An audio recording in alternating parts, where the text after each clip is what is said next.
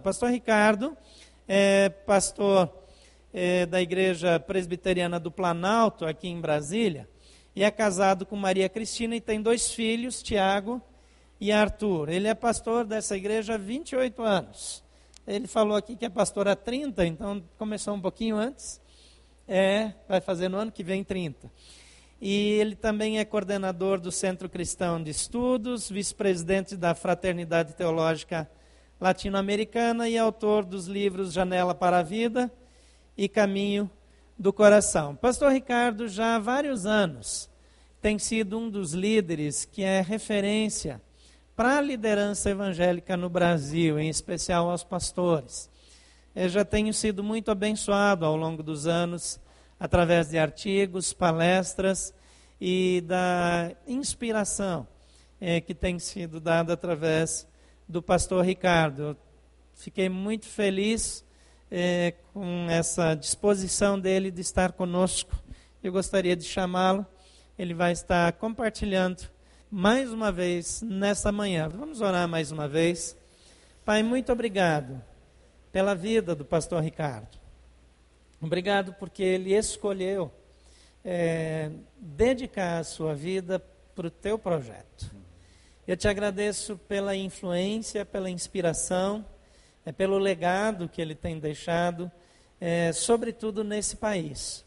Ó Pai, que o Senhor possa continuar usando, abençoando, abençoa a Igreja Presbiteriana do Planalto.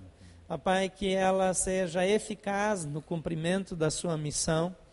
Que o pastor Ricardo possa sentir-se feliz é, por estar liderando essa igreja cada vez mais e que o Senhor possa usá-lo não só para abençoar aquela igreja, mas para continuar sendo bênção no teu reino de forma global. Abençoa a sua família, seus filhos, a Pai, que a vida dele é, possa ser uma vida feliz e bem-sucedida diante do Senhor. Agora usa-o com poder e autoridade entre nós mais uma vez nessa manhã. Em nome de Jesus. Amém. Bem-vindo, pastor Ricardo. Obrigado. Deus abençoe. Amém. Obrigado.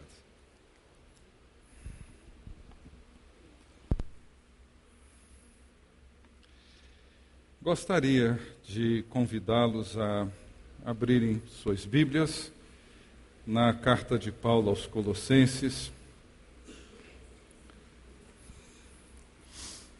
E eu gostaria nessa meditação agora é, olhar a partir dessa carta de Paulo, uma carta de gratidão, e talvez procurando detalhar ou exemplificar ou fundamentar melhor aquilo que comentei na primeira parte dessa manhã sobre a cosmovisão bíblica ou a cosmovisão cristã que ah, precisamos ter e como que Paulo é, foi capaz de entender e compreender esse, essa realidade é, mais cósmica é, do, do Evangelho de Jesus Cristo.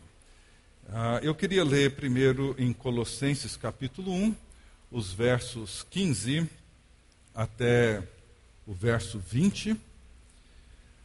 Ele é a imagem do Deus invisível o primogênito de toda a criação, pois nele foram criadas todas as coisas nos céus e na terra, as visíveis e as invisíveis, sejam tronos, sejam soberanias, poderes ou autoridades, todas as coisas foram criadas por ele e para ele.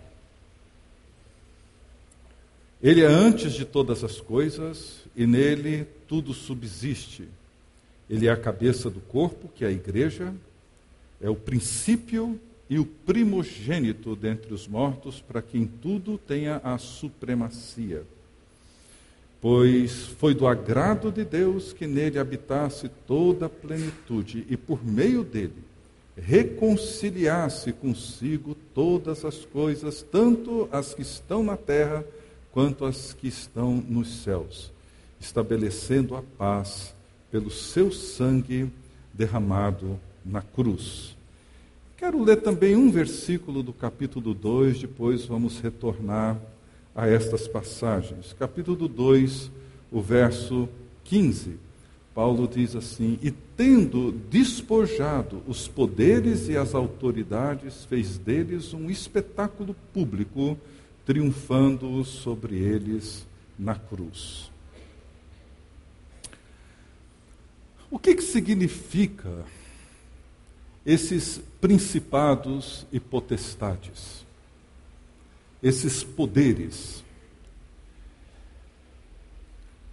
Esses poderes que no capítulo 1, Paulo afirma dizendo no verso 16: Porque nele foram criadas todas as coisas, quer principados, quer potestades, sejam tronos, sejam soberanias, tudo foi criado por ele e foi criado para ele.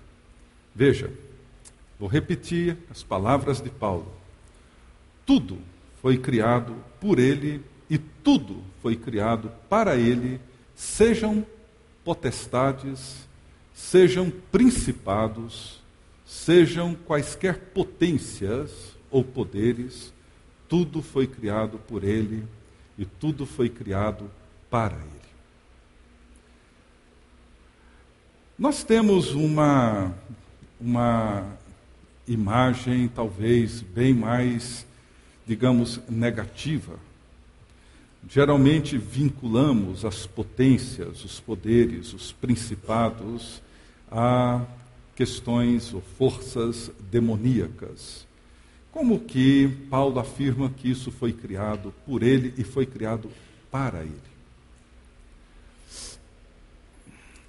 Quando nós pensamos nessas forças, é claro que talvez essa compreensão de que tratam-se de forças e poderes malignos faz todo sentido. Mas como que fazem sentido dentro dessa declaração de Paulo sobre a supremacia de Jesus Cristo? Essas forças, esses poderes, são realidades que nós não vemos, não podemos tocar, mas estão aí, presente na vida, na história, na cultura, nas civilizações, em todos os lugares onde nós vivemos. São forças que promovem o pecado, promovem a morte. Para os ouvintes de Paulo no primeiro século, haviam forças que moviam o mundo, que moviam a história. Havia César e todo o poder do Império Romano, com uma força espantosa. Haviam os deuses e as divindades pagãs. Na mentalidade do povo do primeiro século, se alguma coisa não ia bem, eles não culpavam uns aos outros, mas eles, eles culpavam os deuses ou os demônios. Se um povo ganhava uma guerra, eram seus deuses mais poderosos dos que os deuses do povo perdedor. As batalhas humanas e, digamos, as batalhas espirituais não eram separadas por dois mundos, elas faziam parte de uma realidade muitas vezes confusa, é claro. Quais são as forças que movem a nossa história? Podemos pensar na política, no poder político, podemos pensar na força e no poder da economia, do dinheiro, propaganda.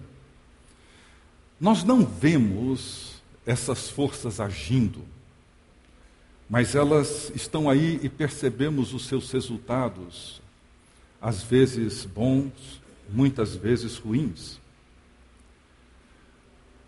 O mundo esteve mergulhado numa recessão enorme em 2008 e muitas empresas faliram. Muita gente suicidou-se. Milhões de pessoas ficaram desempregadas. O que, que estava por trás dessa força que causou tanto mal, tanta destruição, tanta dor na vida de milhões e milhões de famílias pelo mundo afora?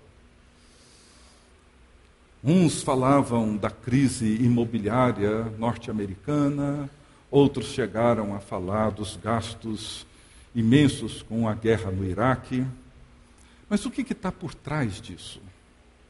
O que é que está por trás? Que força que atua na nossa civilização que tem levado tantos jovens ao consumo das drogas, álcool, que tem levado tantos homens, mulheres ao alcoolismo, que tem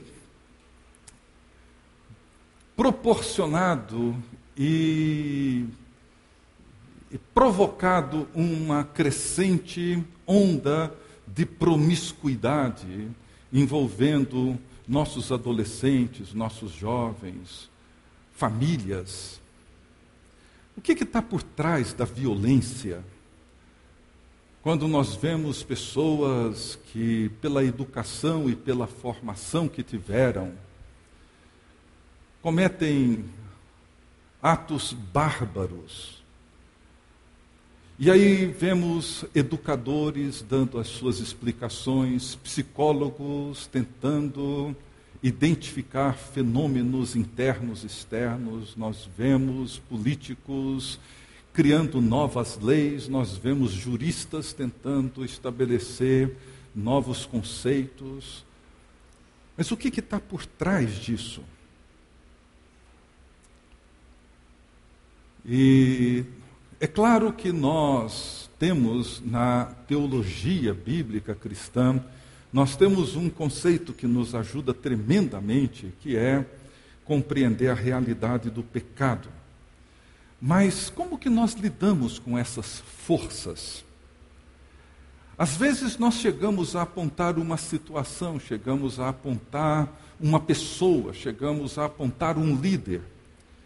Mas tira essa pessoa de cena, tira essa situação de cena e o problema continua e a situação volta e às vezes volta com uma força, com uma potência muito maior. Talvez uma diferença que existe entre nós e os ouvintes do tempo de Paulo é que naquele tempo, no primeiro século, eles conseguiam dar nomes a essas forças.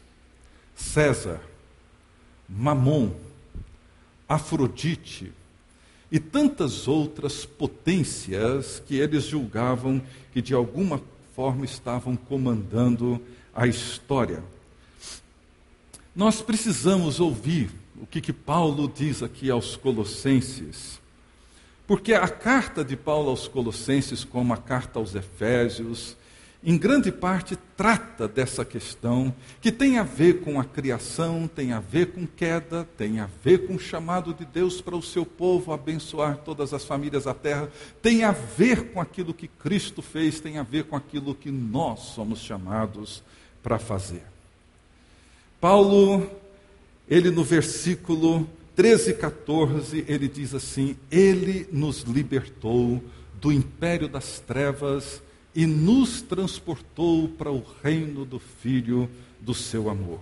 Veja que a linguagem que Paulo usa aqui é uma linguagem do Êxodo a mesma linguagem do Velho Testamento para os diferentes êxodos de Israel, da mesma forma como Israel foi liberto da escravidão e do cativeiro no Egito ou na Babilônia, e se estabeleceu como povo de Deus, agora pela pregação do Evangelho, homens e mulheres de todos os lugares, de todos os povos, de todas as etnias, são libertos desses poderes, são libertos dessas potências das trevas e são introduzidos no reino do Filho do amor de Deus. E Paulo afirma que Jesus é a imagem do Deus invisível e o primogênito, o primeiro fruto de uma nova criação, ou de toda a criação. Ele é a imagem do Deus Criador, que criou todas as coisas à sua imagem e semelhança, do Deus que agora realiza em Cristo a sua redenção. Então veja como que Paulo compreende a forma como Jesus lida com os poderes, com as potências, com os principados e as potestades. Eu queria destacar três coisas. Primeiro, para Paulo, tudo pertence a Cristo. Tudo. E meus queridos irmãos e irmãs, esse é um conceito, uma afirmação bíblica que nós precisamos mantê-la diante de nós com toda a clareza necessária. Todas as coisas foram criadas nos céus e na terra, as visíveis e as invisíveis, sejam tronos, sejam soberanias, quer principados, quer potestades, tudo foi criado por Ele e para Ele. Tudo. Como eu disse na primeira parte da manhã, todas as coisas criadas foram criadas por Deus. O que, que o pecado representa? O que, que a queda representa na história da humanidade? Representa uma corrupção, representa uma deformação, representa uma mudança naquilo que Deus criou. Ou seja, o diabo não cria nada, o pecado não inventa nada, ele apenas corrompe, ele apenas deforma a boa e perfeita criação de Deus. Então, para Paulo, o mundo não encontrava-se dividido entre aquilo que é bom e aquilo que é mal. Para ele, todas as coisas, as visíveis, as invisíveis, tudo que existe foi criado por Deus e para Ele, foi criado pelo Criador através de Cristo, foi criado para a glória de Deus. O mundo de Deus, para Paulo, é um mundo bom, ordenado, estruturado, não é um mundo caótico. Tudo, inclusive aquilo que nós chamamos de principados e potestades, tudo pertence a Deus e foram criados para realizar os propósitos de Deus. Isso é importante nós entendermos. Porque o problema é o seguinte: quando nós nos recusamos a usar os recursos que Deus nos deu, os dons que Deus nos deu, para cumprir os seus propósitos, nós estamos nos rendendo aos poderes e às potências corrompidas e deformadas deste mundo. Veja bem, Deixa eu explicar melhor. Deus, o Criador, nos criou, homem mulher, macho e fêmea, nos criou e nos deu o mandato de procriar, de nos relacionar numa aliança matrimonial e procriar e participar da obra criadora de Deus. Portanto, a sexualidade esse relacionamento matrimonial que celebramos ainda há pouco com as bodas do pastor, isso é criação divina. Deus nos criou assim. Agora, quando nós nos curvamos diante de Afrodite e aceitamos as regras que Afrodite coloca diante de nós, eu estou usando uma expressão do tempo de Paulo, ou seja, quando essa potência, essa deusa, esse principado da sexualidade começa a determinar a maneira como eu vou viver, eu então me curvo diante dela. Ela assume poder sobre mim e então passa a exercer esse poder. Hoje, tão violento, tão devorador, tão destruidor da vida de milhões e milhões de adolescentes, jovens, adultos do nosso país e o mundo afora. Quando eu me curvo diante de Mamon e passo a viver em função de Mamon, quando o dinheiro e o poder que esse dinheiro representa me faz curvar diante dele, eu me torno então um súdito dessa potência que passa a me dominar, a me controlar. Ou quando eu me curvo diante de César, do poder político, eu então me curvo diante de uma potência. Paulo está falando dessas coisas, ou seja, o pecado, ele trouxe essa corrupção para a história da humanidade. E nós nos rendemos. E esses poderes, essas potências passam a nos controlar. E quando os poderes do mundo assumem o seu controle sobre nós, nós morremos. É isso que Paulo fala. Vocês estavam mortos nos seus delitos e pecados. Como? Quando vocês andavam segundo o curso desse mundo. Quando vocês viviam de acordo com as potências desse século. Quando vocês se curvaram diante da deusa do sexo, do deus do dinheiro, do deus do poder, do deus do sucesso, do deus do que seja lá o que for, quando vocês se curvaram diante dele, vocês morreram. Mas ele vos deu vida ao libertar vocês do império das trevas e transportar vocês para o reino do Filho do seu amor. Ou seja, quando vemos seres humanos vivendo nesse estado de morte, que eu chamei naquela primeira parte da manhã de um exílio, ou seja, de ser colocado num lugar longe e sem Deus, nós então morremos. Ou seja, quando o ser humano se entrega e se curva diante dessas potências. Uma segunda observação, então, na forma como Cristo e, consequentemente, Paulo lida com essas potências. Segundo, a cruz é o triunfo de Deus sobre os poderes e as potências do mundo. Veja que no capítulo 2, Paulo segue mostrando que se os cristãos de Colossos, ou se os cristãos da Terceira Batista ou da Presbiteriana do Planalto estão em Cristo, eles não necessitam mais se submeter aos poderes do mundo.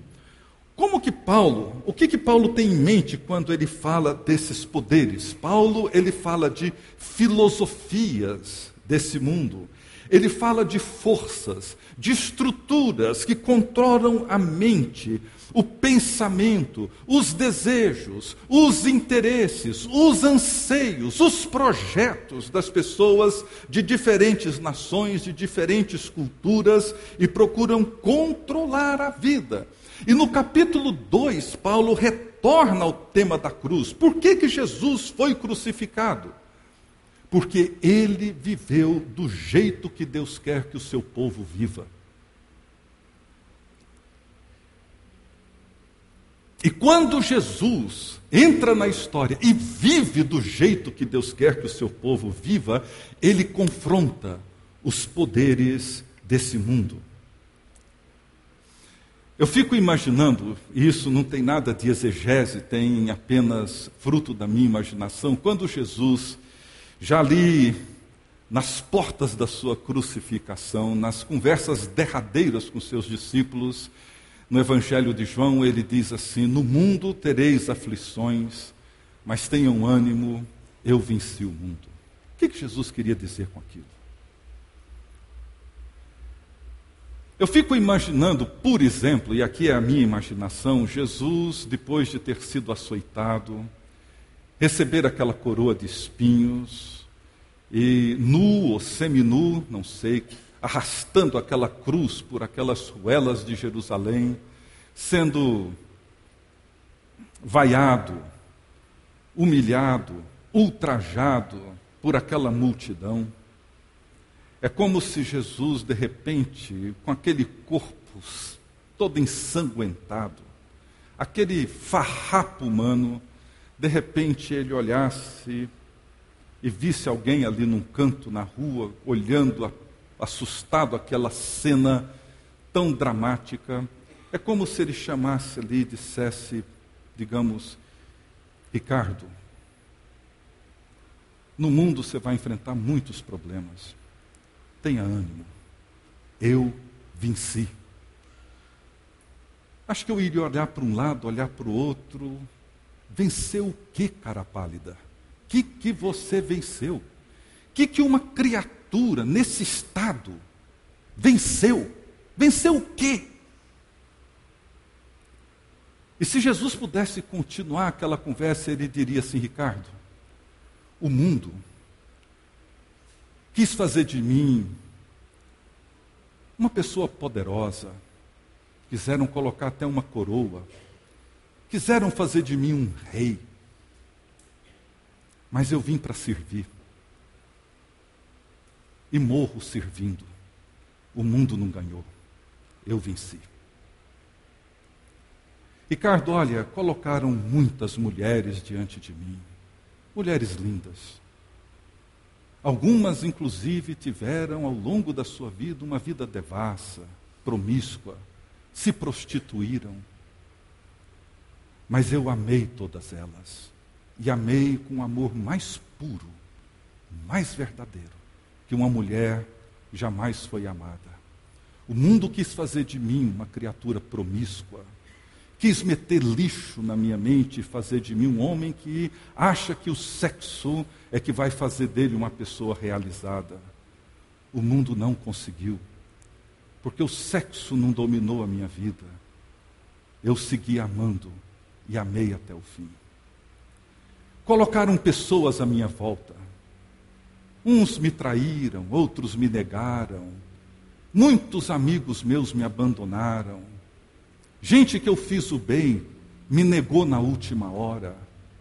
Fizeram de tudo para que eu fosse uma pessoa rancorosa, amarga, raivosa, vingativa. Não conseguiram, Ricardo. Eu venci. O triunfo de Cristo na cruz foi o triunfo do amor, da graça. Foi o triunfo da bondade, da misericórdia, da compaixão sobre todos esses poderes, sobre todas essas potências.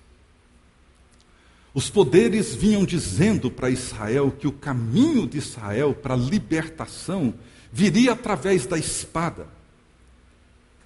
Jesus entra e diz: Não, todos que tomam a espada pela espada perecerão. As potências do mundo estavam ali dizendo que César era quem mandava era quem tinha poder, era Pilatos.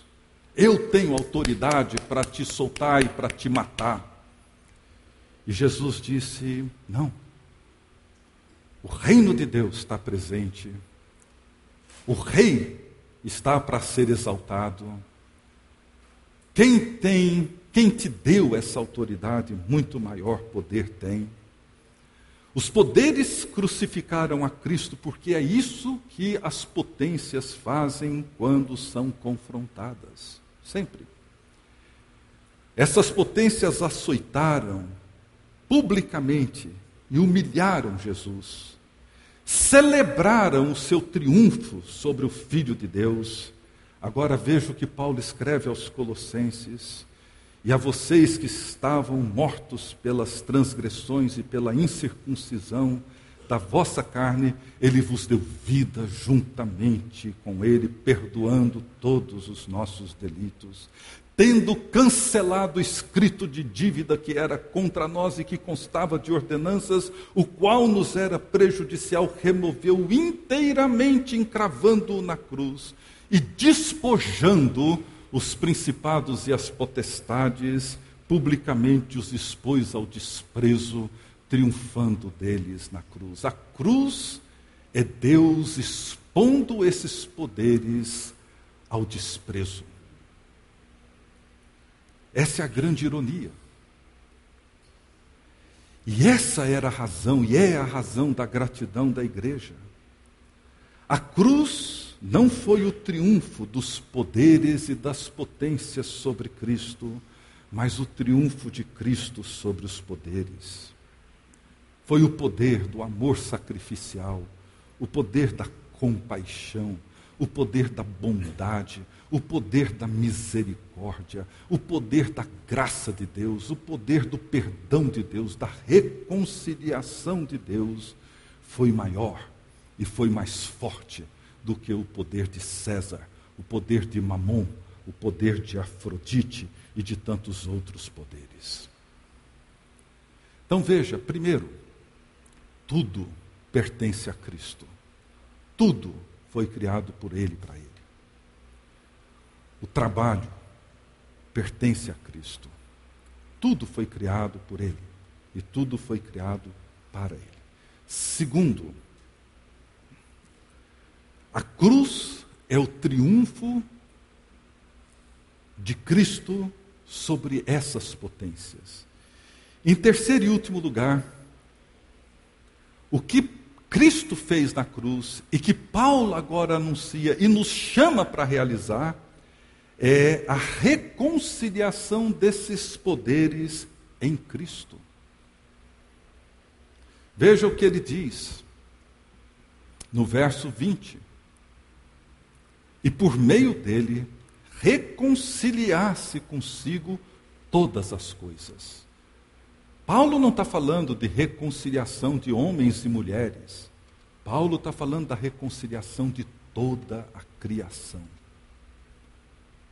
Ele não está falando apenas de conduzir homens e mulheres a Cristo, mas de trazer de volta tudo aquilo que o pecado corrompeu e que causa tanto mal e morte, reconciliar todas as coisas.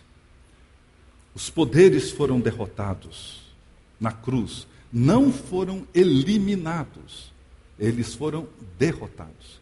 Cristo triunfou sobre eles. E Deus está em Cristo realizando a sua nova criação. Realizou na cruz e segue realizando. Ou seja, novos céus e nova terra, colocando tudo sob a autoridade de Cristo. Me chama a atenção que a visão de João em Apocalipse da Nova Jerusalém não é de um povo subindo para o céu, mas de uma cidade descendo do céu. Não é assim que nós oramos? Venha a nós o teu reino. Não é leve-nos para o teu reino, venha o teu reino. Esse mundo que vivemos é o mundo de Deus. Nos versículos 16 e 20 do primeiro capítulo, Paulo afirma: Pois nele foram criadas todas as coisas nos céus e na terra, as visíveis e as invisíveis, sejam tronos, sejam soberanias, quer principados, quer potestades, tudo foi criado por meio dele e tudo foi criado para ele. E ele termina dizendo: E, a, e havendo feito a paz pelo sangue da sua cruz, por meio dele, reconciliasse consigo mesmo todas as coisas nos céus e na terra. Deus em Cristo reconciliou consigo todas as coisas nos céus e na terra, fazendo e realizando a paz pelo sangue da cruz. Noutras palavras, Jesus está nos dizendo, e Paulo reafirmando, que nós não precisamos mais nos curvar diante desses poderes e essas potências.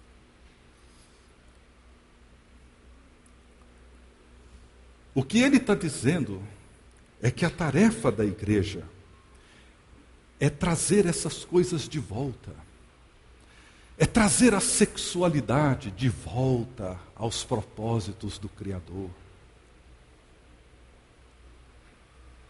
Todas as vezes que um casal celebra 25 anos de casamento, celebrando fidelidade, amor, lealdade, cuidado, ele está trazendo a criação de volta. Todas as vezes que um jovem, uma jovem, chega no seu casamento casto, puro, não preocupado em se realizar ou satisfazer sexualmente, mas cuidar de alguém. E aqui eu peço permissão para compartilhar uma conversa com meu filho quando ele estava casando, com 23 anos, ele casou com a mesma idade que eu casei, há dois anos e meio atrás. E um dia, conversando com ele, talvez achando ainda um pouco novo, a sua noiva um pouquinho mais nova que ele, se estavam maduros para o casamento, se estavam prontos, preparados para um compromisso como aquele. Ele me deu uma das respostas que me surpreendeu, mesmo porque eu nunca tinha dito aquilo para ele. E não sei se ele ouviu isso de alguém. Mas ele me disse assim: Olha, eu sei que nós vamos ter problemas. Nós estamos namorando há oito anos. Esperar dois anos a mais não vai alterar tanto assim. Eu tenho meus problemas, ela tem os dela. Nós teremos que enfrentar diferenças, teremos que nos ajustar muita coisa e iremos crescer juntos nisso. Mas ele disse daí uma coisa que me chamou a atenção. Ele falou assim: Olha, pai, para mim casar é escolher alguém que eu vou dedicar o resto da minha vida cuidando. E eu escolhi cuidar da Isabela o resto da minha vida. E é isso que eu vou fazer.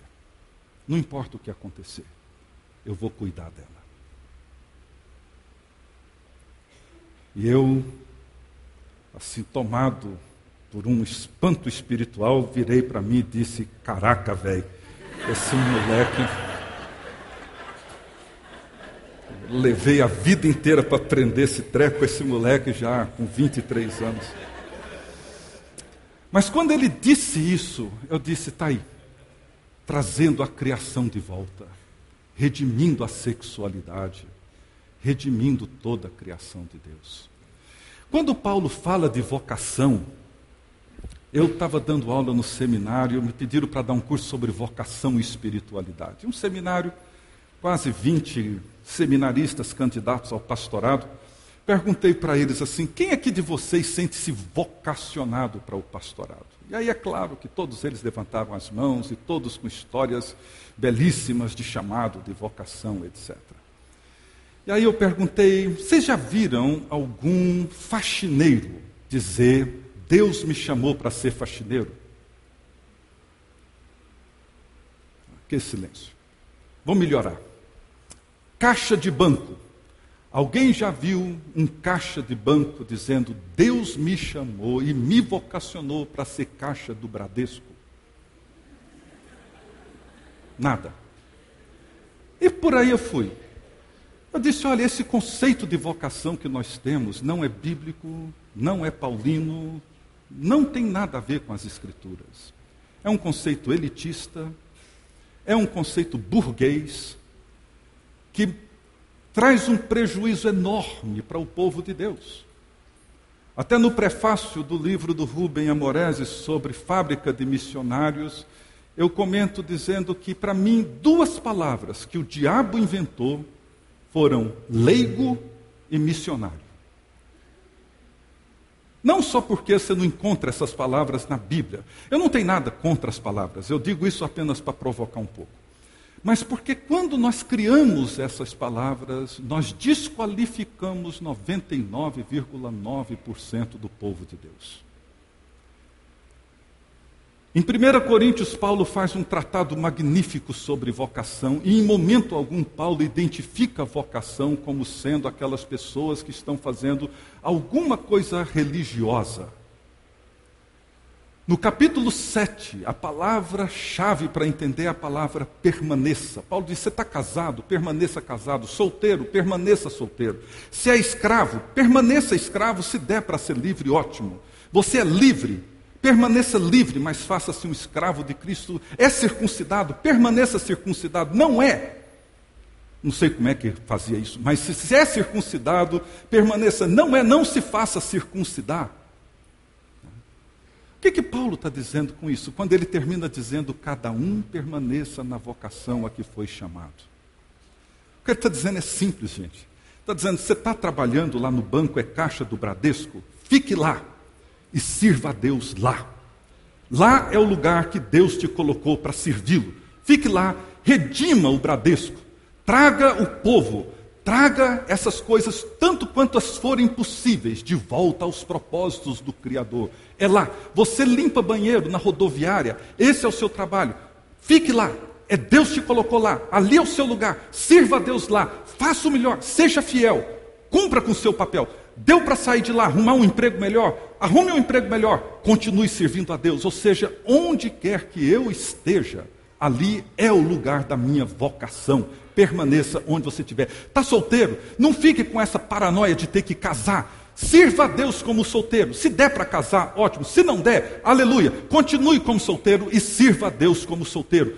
O negócio nosso é o reino de Deus e trazer a criação de volta aos propósitos do Criador.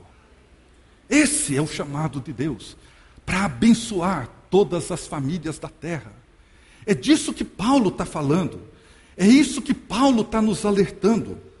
Ou seja, todas as vezes que nós nos ajoelhamos para orar o Pai Nosso, nós estamos dizendo: santificado seja o teu nome, venha o teu reino, faça-se a tua vontade. Vejam os verbos, falei dos pronomes, vejam os verbos, todos são imperativos, não é ajude-me a santificar o teu nome, ajude-me a realizar e fazer o teu reino, ajude-me a fazer a tua vontade. Não! A única pessoa que pode fazer a vontade de Deus é Deus. O único que pode manifestar o reino de Deus é Deus. O único que pode santificar o nome de Deus é Deus. O que, que eu faço é ser fiel à vontade de Deus manifestada e revelada.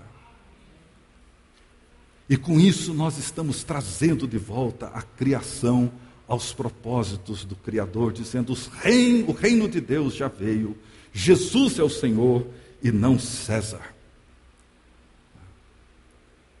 Meus queridos, todas as vezes que nós usamos o dinheiro e o nosso trabalho para servir, eu não estou aqui me referindo a dízimos, ofertas, não, estou falando tudo. Eu tenho um amigo meu que diz assim, falou, Ricardo, a melhor maneira de humilhar Mamon e dizer para Mamon, você não manda na minha vida, é doando. Porque é desse jeito que a gente despreza o poder de Mamon doe, ajude, seja generoso, manifeste para as pessoas à sua volta a bondade de Deus. Eu estive na cidade do Cabo em outubro participando do congresso de Lausanne 3. E uma das coisas que mais me chamou a atenção, e aqui eu quero terminar, foi conhecer uma moça, uma jovem senhora da Índia, Pranita Timothy, deste tamanho, uma jovem bonita, magrinha, uma voz fraca, frágil.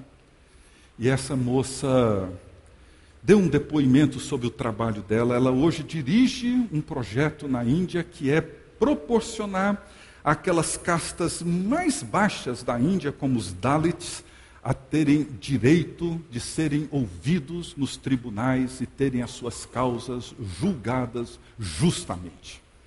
Porque o número de escravos hoje na Índia é enorme. Como aqui no Brasil, encontramos muita gente por esse país afora, em fazendas e carvoarias, vivendo num sistema de escravidão. Pessoas que te dão lá um quarto para dormir e uma comida, e ali você passa a dever o resto da vida. Na Índia acontece isso em proporções infinitamente maiores.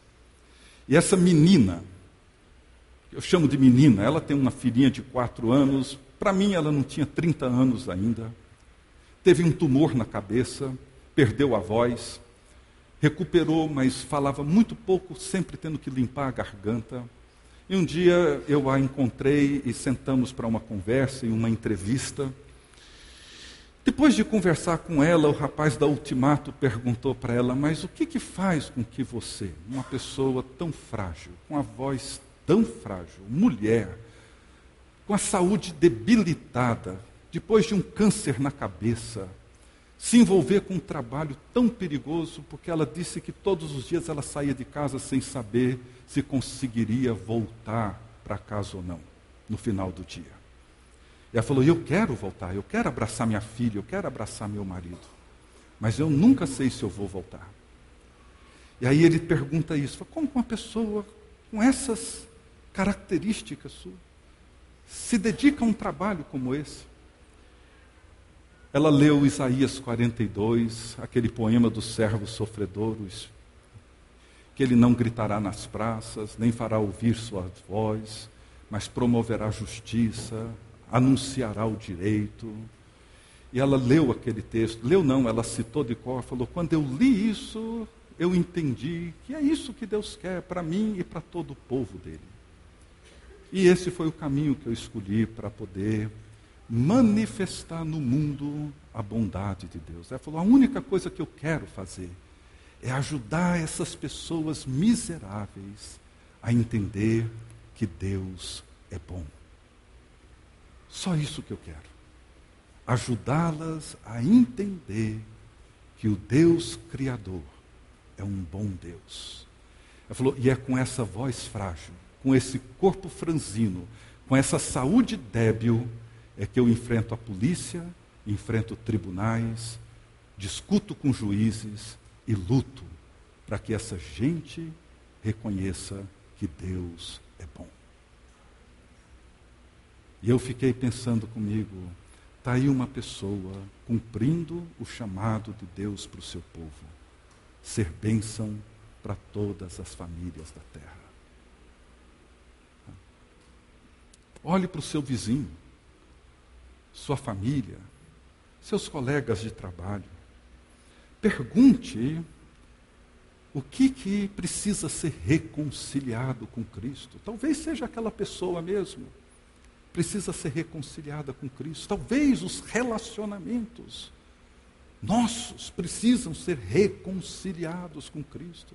Talvez a forma como nós lidamos com o dinheiro, o trabalho, com os poderes, com a política, etc., precisam ser reconciliados com Cristo. Todas as vezes que nós nos reunimos e celebramos a Eucaristia, nós estamos celebrando a vitória e o triunfo de Cristo sobre as potências do mal. Estamos afirmando que no nosso trabalho, na nossa cidade, nos nossos lares, no nosso país, no nosso casamento, na nossa sexualidade, na nossa conta bancária, Jesus é o Senhor. Todas as vezes que nós nos reunimos assim como povo de Deus, povo da aliança, adorando o Deus Criador, nós estamos reconhecendo, reafirmando a autoridade da palavra de Deus e dos mandamentos de Deus sobre as nossas vidas. Todas as vezes que nós nos envolvemos e cuidamos da criação de Deus, seja o meio ambiente, seja a vida um do outro, seja aquele funcionário simples lá do trabalho, seja o chefe poderoso, nós estamos assumindo o nosso papel no reino dizendo sim a Cristo e não às forças e os poderes desse mundo. Todas as vezes que nós nos curvamos para lavar os pés uns dos outros, na forma mais sincera de serviço abnegado, sacrificial, nós estamos dizendo que Jesus é o nosso Senhor, é o modelo da nossa vida, é o rei do reino que se estabeleceu e que é desse jeito que nós queremos viver. A mensagem de Jesus é poderosa, porque é a mensagem que derrotou os poderes das trevas. O exercício da gratidão é a forma como nós somos preservados em Cristo, abençoando todas as famílias da terra. Deus em Cristo está reconciliando consigo todas as coisas. Nosso chamado é para trazer o mundo criado de Deus de volta aos propósitos da criação. Que Deus abençoe os irmãos.